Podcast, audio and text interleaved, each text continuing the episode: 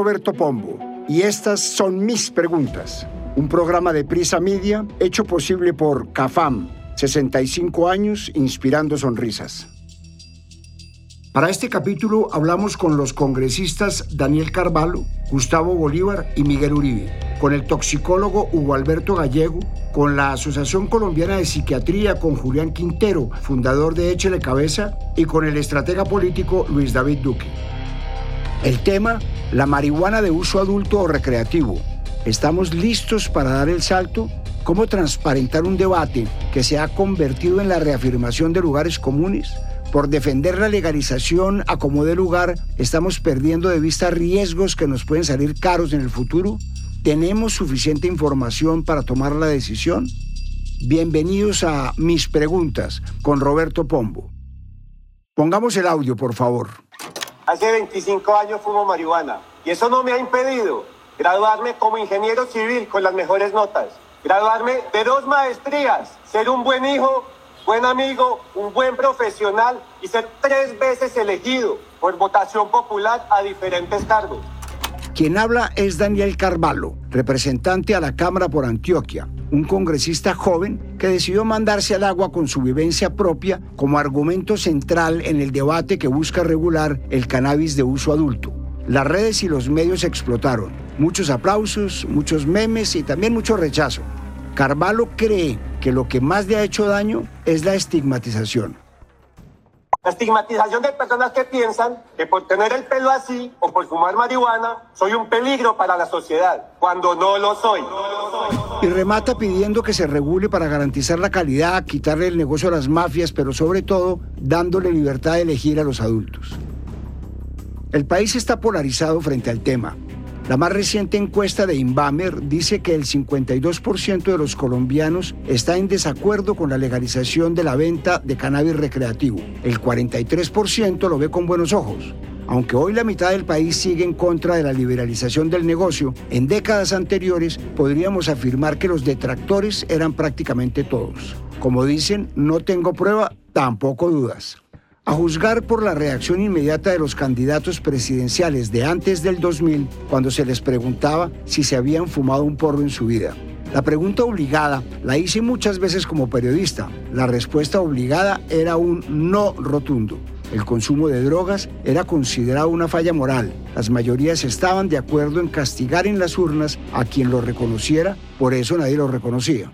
Solo hasta el 2010 tengo memoria de un cambio de paradigma. En una sola elección, en un solo espacio, dos candidatos reconocieron haber consumido marihuana y un tercero estar a favor con la legalización. Comillas. Yo lo que he tomado es Coca-Cola, agua de panela, mucho chocolate y una que otra aspirina para el dolor de cabeza, dijo la candidata conservadora Noemí Sanín. Comillas. A mí también me tocó. No soy fumador, no me gusta el cigarrillo, pero cuando fui joven probé y no le veo problema al tema. Cierro comillas. Así reaccionó Gustavo Petro, entonces candidato a la presidencia de la República. Todos reaccionaron a la confesión inicial de Juan Manuel Santos, quien dijo, comillas, en la época de la universidad, cuando fumé marihuana, como fumaban casi todos los compañeros de las universidades, la probé. Eran otras épocas.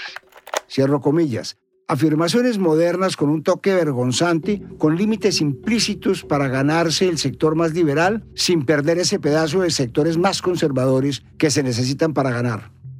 Con el tiempo, la barra se fue corriendo. En 2016, durante el gobierno de Santos, se sanciona la ley 1787 de 2016 que permitió el uso medicinal de la marihuana y se fue corriendo, al menos en la idea política, al punto de que en las últimas elecciones el precandidato del Centro Democrático proponía sustituir cultivos de hoja de coca por cannabis.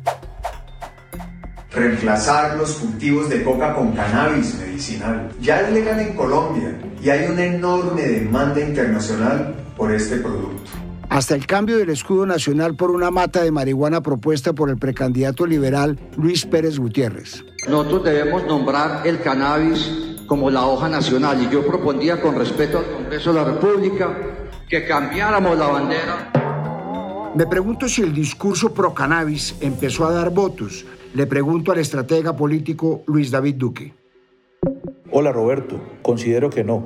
Una estrategia electoral pro legalización no da más votos. Lo que sí trae más votos es la emoción que esto despierta en las personas. La legalización ha sido una causa cuya opinión sigue siendo negativa. En las últimas mediciones de opinión pública de este tema, alrededor del 70% de los encuestados está en contra de esta medida. La gente vota por lo que lo moviliza, por lo que lo emociona, por lo que le mueve fibras, por lo que le soluciona sus problemas. En el contexto colombiano, lo que la gente está pidiendo son tres cosas. Sentirse seguro, tener oportunidades y poder tener comida en su mesa. Promover la legalización de la marihuana en la mayor parte de la población podría generar un rechazo a la hora de votar.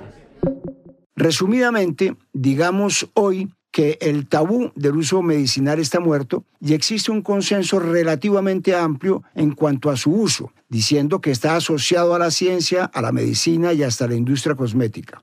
La tensión por resolver está en el uso recreativo o adulto, como le dicen ahora, un eufemismo que tendrá su explicación, pero a las claras la propuesta es liberar su uso sin una justificación médica. El debate se ha revivado por cuenta de Carvalho. Se han metido desde poderosas figuras políticas como el expresidente Álvaro Uribe, que lanzó desde Villavicencio una carta con 15 razones para oponerse al uso recreativo, hasta artistas como Marvel, citada con recurrencia en este programa, quien desnudó el doble estándar de quienes tienen la decisión en sus manos, trinando, he fumado marihuana con políticos, presentadores, actores y cantantes. A todos les da culillo decir que la fuman, mojigatos. Intento hablar con Marvel para preguntarle si es un tema moral. Me llama la atención su postura habiendo defendido abiertamente a políticos de derecha que supuestamente estarían en contra de este tipo de decisiones. No consigo su respuesta. Me considero liberal, o lo que se puede llamar liberal, Creo profundamente en las libertades, que cada quien decida lo que le mete a su cuerpo, pero empezando esta exploración me doy cuenta de que el relato que defiendo puede tener fallas. Me atrapa una frase de la doctora Nora Volkov, una investigadora mexicana nacionalizada en Estados Unidos y con ascendencia rusa y ucraniana, una procedencia que parece destinada a despolarizar y armonizar la discusión. Abro comillas. La gente a menudo quiere decir que el cannabis es bueno o malo pero en biología nada es bueno y malo, o bueno o malo, hay mucho gris. Dice Volkov, quien hoy hace parte del Instituto Nacional de Salud como directora del Instituto Nacional de Abuso de Drogas. Mi relato y mis creencias, por supuesto, incluyen argumentos como que la marihuana no crea adicción ni dependencia, pero también que produce menos daño que otras drogas, que regularla para uso adulto es quitarle el negocio a criminales, que disminuye la guerra y que disminuye sus muertos, que al venderla sobre la mesa mejora la calidad y disminuyen los riesgos del consumidor, que le entra mucho dinero al Estado vía impuestos y que el consumo no se aumenta. En fin, que la marihuana de uso recreativo regulada es la partícula de Dios. Me permitiré dudar por un rato. Empecemos por lo primero. Aunque en el debate del uso recreativo no se niega que pueda tener consecuencias para la salud, quienes defienden este uso tienden a minimizar los efectos. El mismo representante Carvalho pone de presente su caso. La semana pasada, como cada año, me hice 18 exámenes médicos. El doctor lo revisó y me dijo que estaba muy bien. Me dijo que tenía que bajarle a la sal, al azúcar, al café y al cigarrillo. Yo le pregunté, doctor, ¿y la marihuana? Me dijo, tranquilo, también hay fumadores de tabaco que no se han muerto de cáncer y alcohólicos que superaron los 90 años y no quiere decir esto que no sean sustancias nocivas para la salud. Simplemente las decisiones de políticas públicas y las leyes no deberían apoyarse de experiencias personales, individuales, porque de un lado saldrán unos casos completamente opuestos y del otro, pues lo contrario. No es serio. Le pregunto a Carvalho si considera que una defensa a título personal es un riesgo. Esto me responde. Roberto, estamos absolutamente de acuerdo en que las políticas públicas no tienen por qué basarse en experiencias o en opiniones personales, sino en fundamentos ante todo científicos y en este caso médicos, sociológicos e incluso antropológicos. En eso estamos absolutamente de acuerdo. Yo en ningún momento mi intervención dije que no había ningún riesgo asociado al cannabis. Lo hay, lo conozco y de hecho casi todas las sustancias que consumimos tienen riesgos asociados, sean estas legales o ilegales, psicoactivas o no. Ahí debe enfocarse el debate y es en conocer los riesgos y en entender cuáles son las condiciones de lo que llamamos un consumo responsable. La intervención que yo hice, donde nunca dije que no hubiera riesgos, estaba respondiendo a un hecho y es que estaban diciendo que quienes consumen cannabis son adictos y enfermos. Y en eso sí me pareció muy importante destacar mi experiencia personal para demostrar que como la inmensa mayoría de consumidores de cannabis, mi consumo de cannabis no es problemático. La marihuana sí genera adicción. Según cifras del Centro de Enfermedades y Prevención de Estados Unidos, 3 de cada 10 ciudadanos que consumen son diagnosticados con trastorno por consumo de cannabis, como se le conoce a la adicción de la marihuana. Mientras que en el viejo continente el Observatorio Europeo de Drogas y Toxicomanías reportó un aumento del 76% en las personas que inician tratamiento por adicción al cannabis en los últimos 10 años. Y en materia de adicción a la marihuana y atenuantes, como la potencia de la droga que ha ido en aumento desde 1975. El dato no es menor y tampoco fácil de promover para una discusión pública. Intento resumirlo. El tetrahidrocabinol o THC es el elemento de marihuana que genera la sensación de estar drogado. Según un estudio reciente publicado en la revista Lancet Psychiatry, se estableció que la unidad estándar era de 5 miligramos por gramo de THC y produce una intoxicación leve para los consumidores no habituales. Por encima de 10 miligramos se podría considerar de alta potencia. Según el profesor Tom Friedman, coautor del estudio, el estudio descubre que los consumidores de cannabis de alta potencia tienen un riesgo cuatro veces mayor de adicción que los de baja potencia. Freeman y su equipo en la Universidad de Bath en el Reino Unido también comprobó que la potencia de la marihuana y el hashish, la resina del cannabis, viene en aumento desde hace 50 años.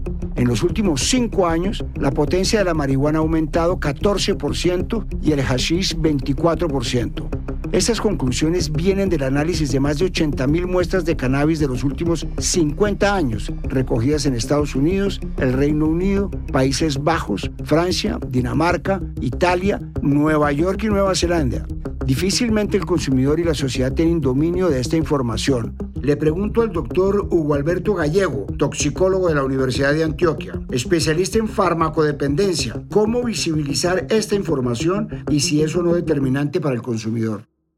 Definitivamente sí es determinante para el consumidor. La potencia y las concentraciones de la cannabis y de los cannabinoides vienen en aumento desde hace varios años. De hecho, de las sustancias o de las drogas emergentes que se ha visto con mayor crecimiento son los cannabinoides sintéticos. Y esto quiere decir moléculas con efecto eh, igual o similar a los eh, cannabinoides de origen natural y que tienen una potencia mucho más alta. Pero de otra parte, y esto es clave y fundamental, es realmente en qué estado de salud mental, psicológicamente, psicopatológicamente, o sea, si hay enfermedades de base en quienes se van a enfrentar, van a tomar la decisión de consumir sustancias psicoactivas.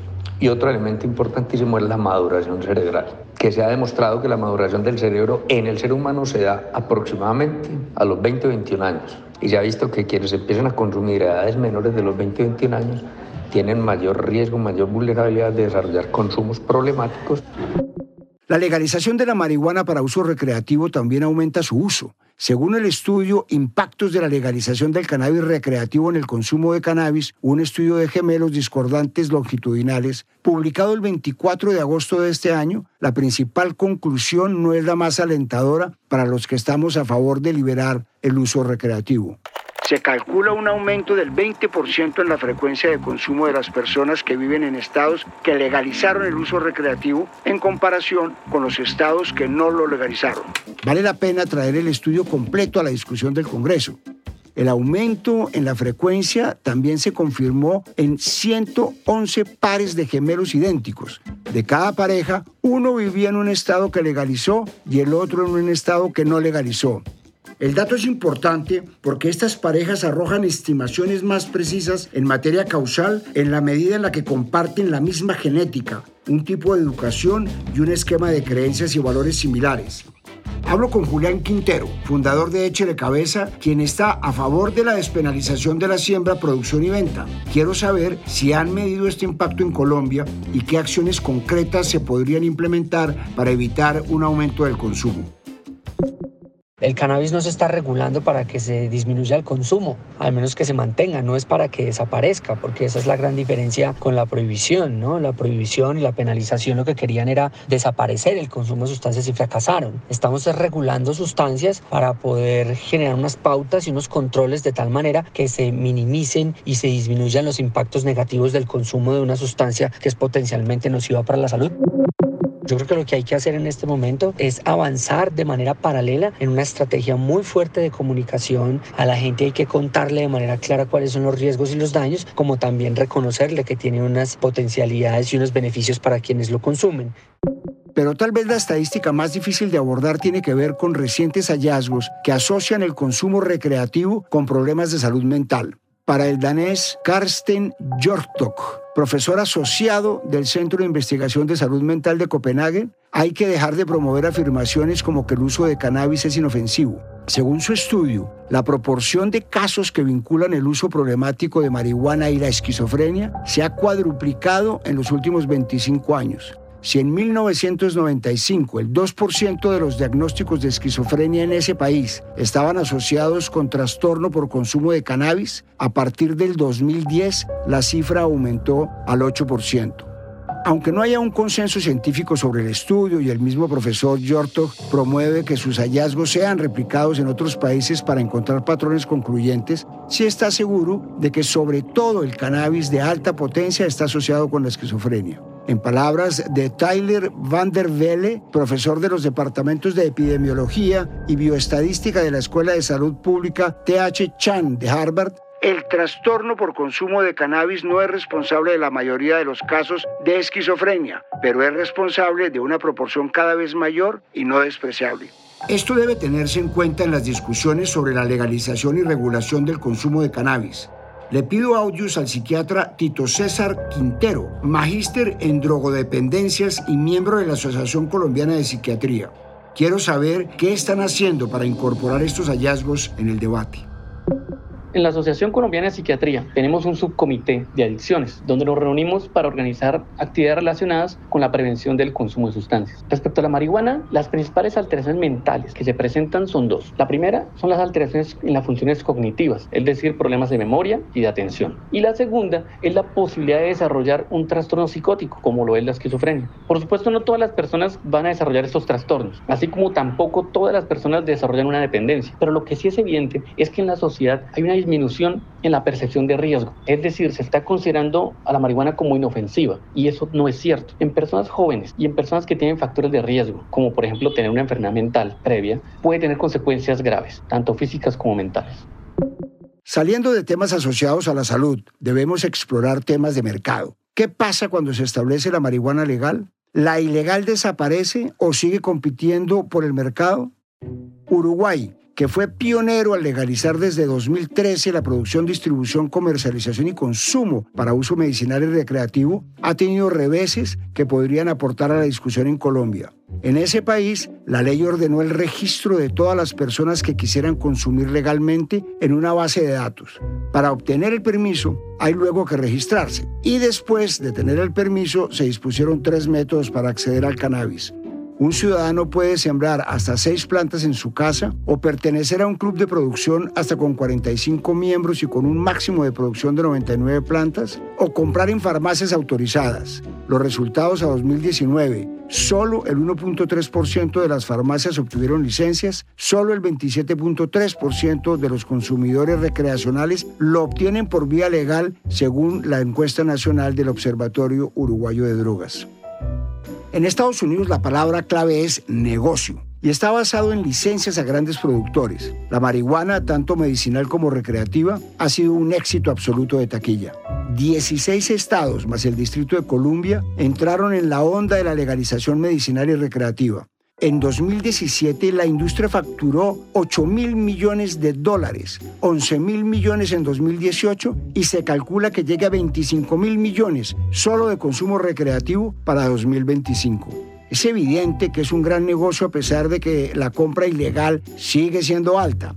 Por otra parte, la opinión positiva frente a la legalización en todo el país parece estar saldada. Según una encuesta de Gallup, el 68% de los estadounidenses está a favor. 20 años atrás, la cifra escasamente superaba el 30%. En cuanto a cifras de adquisición por canales legales, aún falta un camino por recorrer. Datos estimados de New Frontier, firma especializada en el sector, menos del 30% de los consumidores adquieren su marihuana por fuentes legales.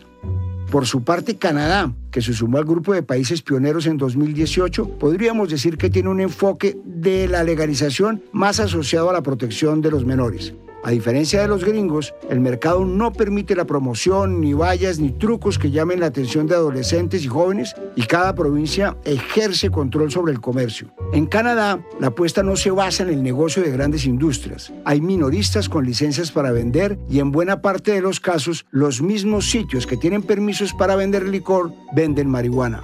Durante el primer año, el consumo general tuvo un ligero aumento del 2%. Y según datos del gobierno de Canadá, el año pasado el 37% de los consumidores declaró que siempre consigue el producto de manera legal. La cifra de quienes lo consiguen legal va en aumento, pero también ha encontrado importantes barreras asociadas al precio. En la ilegalidad, los precios son altos, producir se encarece, las barreras para el productor y el comercializador son altas. Una vez la ley quita las restricciones, persiste un mercado ilegal que no quiere pagar impuestos y ofertar un producto más barato. El consumidor queda con dos opciones por elegir. En 2020 en Canadá, el gramo legal se conseguía a 9.51 dólares versus gramo ilegal a 6.51 dólares canadienses. Es decir, producto ilegal 51% más barato. La compra que antes se hacía por necesidad al precio que fuera ahora se hace por economía y esto también se ve reflejado en Estados Unidos. En Uruguay el precio lo fija el Estado para ir compitiendo con el mercado negro. Hablo con el senador Gustavo Bolívar, quien radicó el proyecto de ley que pretende regular el uso y comercialización de la marihuana y le pregunto, ¿cómo quedó en el proyecto los impuestos al cannabis y si considera que un alto precio no podría ocasionar lo sucedido en Canadá? Debo decir que hay dos proyectos andando con relación a la regulación del cannabis recreativo. El primero es uno que entró por Cámara que quiere eliminar el parágrafo del artículo 49 que prohíbe el uso de sustancias psicoactivas en Colombia. Pero ese proyecto es un acto legislativo que no le da marco, digamos, jurídico a la operación, al cultivo, a la venta, a la distribución del cannabis. Entonces nosotros presentamos otro proyecto alterno que van de la mano juntos para darle este marco jurídico. Entonces, en el segundo proyecto, que es el que estamos presentando nosotros, sí estimamos que hay unos impuestos que recoge el Estado y es básicamente la teoría de quitarle el negocio a los narcotraficantes y pasárselo al Estado, como está sucediendo hoy en Uruguay, en Canadá, en ya 21 estados de los Estados Unidos.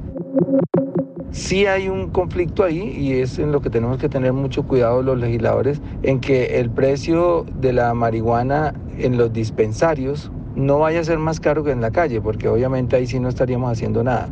El mercado negro continuaría y el narcotraficante seguiría en poder del mercado. Nosotros lo que queremos es que sea más barata, pero además que sí tenga un enfoque de salud, que sea de más calidad, que no tenga aditivos químicos, es decir, en la mata como la envía la naturaleza.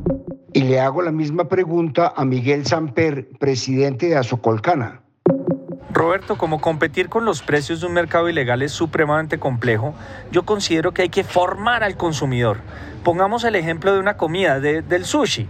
Uno no va a ir a comprar en un callejón oscuro pescado crudo porque no sabe cuál es el contenido, no le dan información, no sabe en qué condiciones de salubridad está. Lo mismo debe ocurrir con el cannabis. Es un producto que debemos garantizarle al consumidor que tenga la información necesaria para que adopte las decisiones que lo conduzcan a buscar calidad y condiciones de salubridad y así competir contra el mercado ilegal. Legalizar no significa promover. Es una de las frases que repetimos los que estamos en favor del uso recreativo. Sin embargo, casos como el español son alarmas que debemos encender tempranamente. Según la encuesta de enseñanzas secundarias en España, Estudes, para 2021 el 18,2% de los alumnos entre 14 y 18 años que no han probado marihuana declaró que lo haría en caso de que fuera legal. La cifra viene en aumento con relación a versiones anteriores de la encuesta. En 2016, el 12,5% y en el año 2019, 15,4%. La legalización debe contemplar el potencial aumento en la base de consumidores. Finalmente quiero tocar un último punto para la reflexión, la relación entre la legalización y la disminución de los delitos. Un grupo de investigadores compuesto por los académicos Davide Dragone, Giovanni Prarollo, Paolo Vanini y Giulio Zanella publicaron en 2019 el estudio titulado El crimen y la legalización de la marihuana recreativa, en el que revisaron efectos asociados a delitos en estados de Estados Unidos que habían aprobado el uso recreativo. El estudio comparó varios estados durante los años 2012 a 2016. Unos prohibían, otros permitían. El principal hallazgo, en estados donde la marihuana se había vuelto legal, se reportó caída en delitos comunes. Por ejemplo, en Washington, las violaciones contra la propiedad cayeron aproximadamente entre un 15% y un 30%, y los robos disminuyeron entre 13% y un 22%. El estudio también registró un aumento del 2,5% en el consumo de marihuana, pero con una disminución del 0,5% de otras drogas y 2% en alcohol. Le pregunto a Miguel Uribe por qué no probar otro método, por qué no probar la despenalización total. Le hablo de los hallazgos de este estudio. Esto me responde.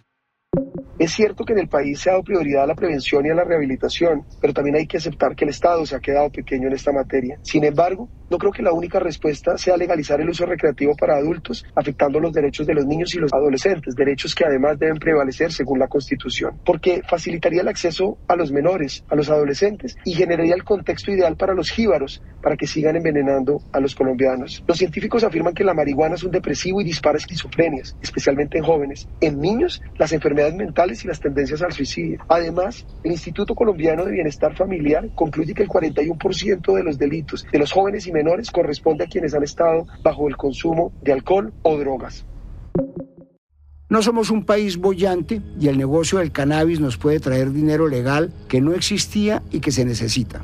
El acceso a la marihuana es hoy fácil y generalizado. Mejor que sea sobre la mesa que por debajo de ella. Creo que despenalización total del cannabis es posible, pero el debate debe ser mucho más honesto. Quienes creemos que es el camino correcto, debemos exigir que quienes lo defienden en el Congreso lo hagan sobre todo con cifras, datos, hechos, experiencias en otros países por encima de las experiencias personales como las de Carvalho, quien de todas maneras ha sido muy valiente y ha abierto la discusión. Quienes creemos que la despenalización total es el camino, debemos conocer más que los beneficios, los riesgos y pararnos sobre ellos para explorar las formas concretas de mitigarlos. Esto no puede ser un debate de popularidad. Si el Estado tendrá o no control de precios como el Uruguay es una pregunta válida. Si el mercado se encargará de corregir, entonces ¿cómo se controlará el mercado negro? ¿Quién controla los niveles de THC y cómo se comunica con claridad al consumidor? ¿Se podrá promocionar para generar consumo y al tiempo rentas o su venta a pesar de la legalidad se limitará? ¿Cómo se monitorea el consumo? ¿Qué pasa si en un escenario atípico se dispara por condiciones propias del país que no tuvimos en cuenta? ¿Cómo se trabajará la prevención y qué tan fuerte será este componente? Se pondrán de presente riesgos en temas de salud mental como la esquizofrenia. ¿Qué parámetros se deben fijar para establecer que el remedio sí fue mejor que la enfermedad? Muchas preguntas que requieren respuestas honestas de los actores que tienen esta tarea en sus manos, más aún si son, como dice Carvalho, buenos amigos, buenos hijos y buenos profesionales. Soy Roberto Pombo y este fue el décimo capítulo de Mis Preguntas. Nos escuchamos en un siguiente capítulo. A partir de este momento, este capítulo de Mis Preguntas queda disponible en todas las plataformas de podcast. Este episodio fue posible gracias a CAFAM, 65 años inspirando sonrisas. En la dirección, Roberto Pombo. Producción general y guiones, Juanabel Gutiérrez. Asesor editorial, Daniel Sampero Espina. Investigación y entrevistas, Amalia Londoño. Producción de campo, Manuela Garcés. Dirección de sonido y postproducción, Daniel Murcia. Edición de sonido, Juan David Sarmiento y Diego Canastero.